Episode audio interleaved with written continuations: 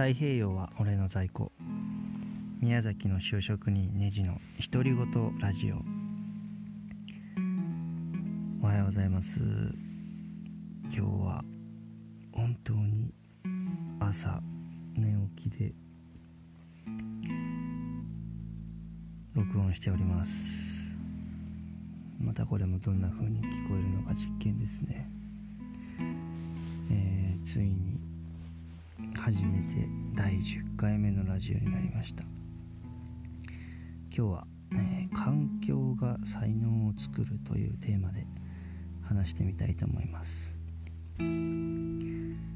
ー、よくあなたには才能があるよねとか自分にはこんな才能があるとかって、えー、才能っていうのが自分の体の中にあるっていうふうに思ってる人は多いと思うし僕もそういう部分はあると思うんですが才能っていうのは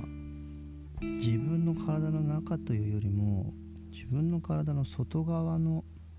えー、環境によってもたらされるものその、えー、影響の方が圧倒的に多いなっていうのがえー、いろいろ観察していて自分はそう思うようになったんですね。えー、環境っていうのは本当あらゆる、えー、身の回りのものなんですけども、えー、土地住んでる土地だったり、えー、般、え、物理的な環境全般っていうことを、え、あとは設定もそうですね、え、自分の家族構成だったりとかどんな友人が身の回りにいるかとか、えあとは経済的環境、えあとは時代背景。その他もろもろ全てのことを指して、えー、環境って言ってるんですけどなので、えー、何か才能を手に入れたいって思った時にまず最初にやるべきことは環境を整えるっていうことだと思います、えー、極端な環境がその人の人生やその人の体の中に、え、ある種特殊な才能を、え、もたらす。なので、え、全く設定や環境を変えずに何か自分の努力だけで、え自分の中に、え才能を咲かせようって思うのはとても無理ゲーだなって、え思っております。ちょっと抽象的な話すぎてよく分かんなすぎると思うんですけど、えー、例えばですねうんその人にどんな才能があってその能力を持って生まれていたとしても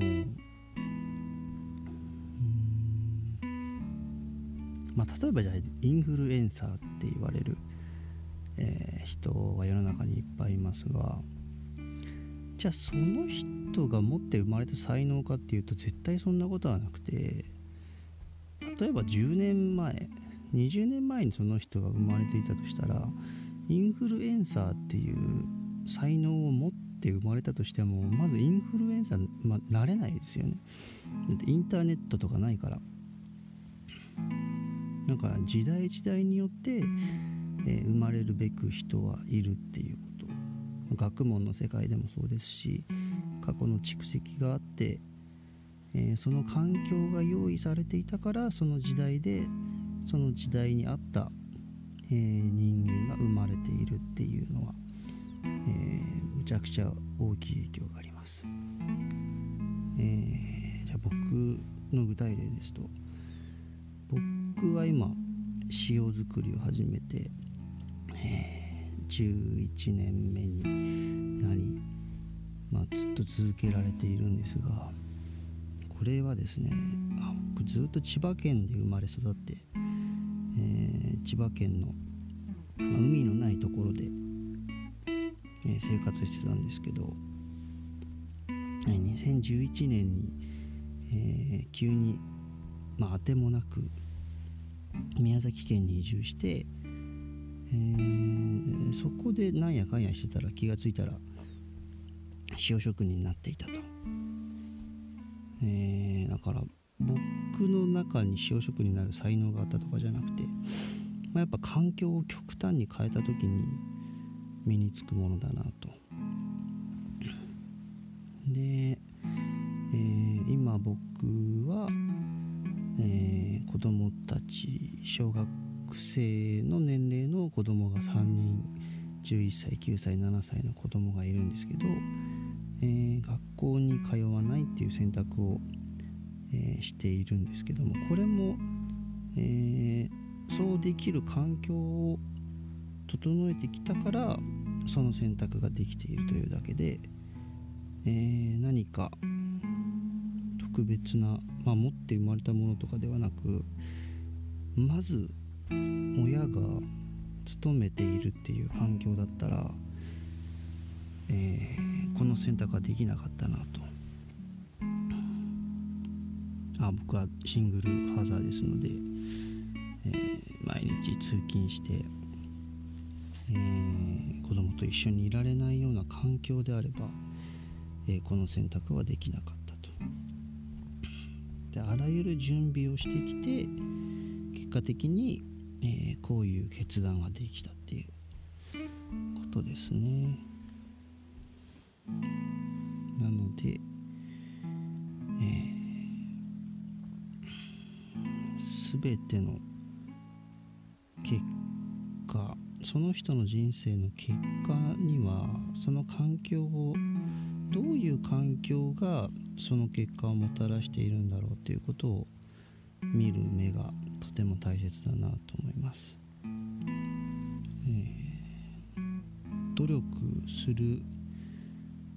ことはとても大事ですが自分が目的を達成したい、えー、その目的に対してその努力っていうのは環境を整えるっていうことに一番注力するべき。そうすることで一番こう結果を最大化させることができるだろうと。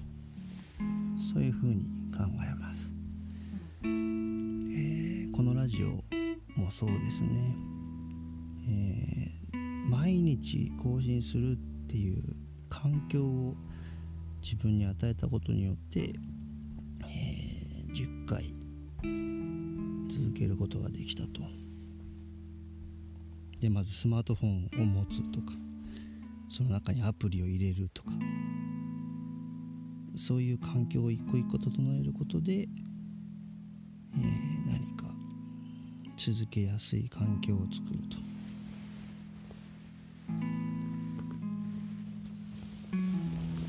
いててててて すいません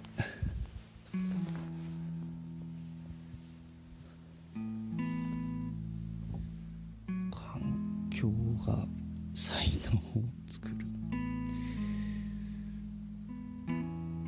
大切なことだと思います。それでは今日も良い一日を。バイバイ。